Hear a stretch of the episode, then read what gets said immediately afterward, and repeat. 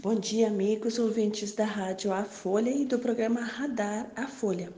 Aqui quem vos fala é a doutora Cláudia Adriana Gergen, engenheira agrônoma, cientista agrícola. E hoje nós vamos é, continuar na história de que nós temos elementos químicos que, quando se juntam, formam moléculas e estas moléculas se tornam vida e se materializam.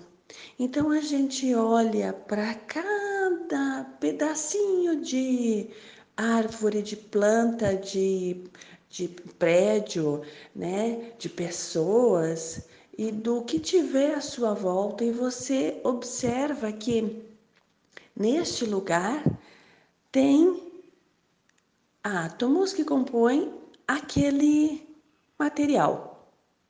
Então veja a sabedoria de uma planta e a sabedoria de Deus quando olha, quando coloca em contato uma planta que vai retirar elementos químicos do solo e do ar,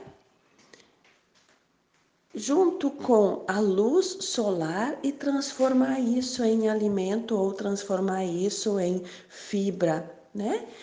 E falando em fibra, você já pensou de onde vêm as suas roupas? Você já pensou de onde vem, né, o material que compõe as roupas, os tecidos que você utiliza? É, é muito interessante. Outro dia, pesquisando sobre linho, aí eu lembro de antigamente, né? É, havia também muito cultivo de linho aqui na região. E, hoje eu não sei por que quase não tem mais. E este linho, esta linhaça, né? Além da gente colher as sementes, fazer óleo, né? Fazer farinhas, óleos, né? E outras, é, outros produtos que a gente pode fazer, a gente também pode fazer tecido, assim como o algodão, né? E olhando para este transformar elementos da terra e do ar através da planta, transformar estes elementos em tecido, é como Deus é maravilhoso, né? E como é bom viver, como é bom estar aqui para olhar tudo isso, usar isso com amor e alegria e a favor do bem, né?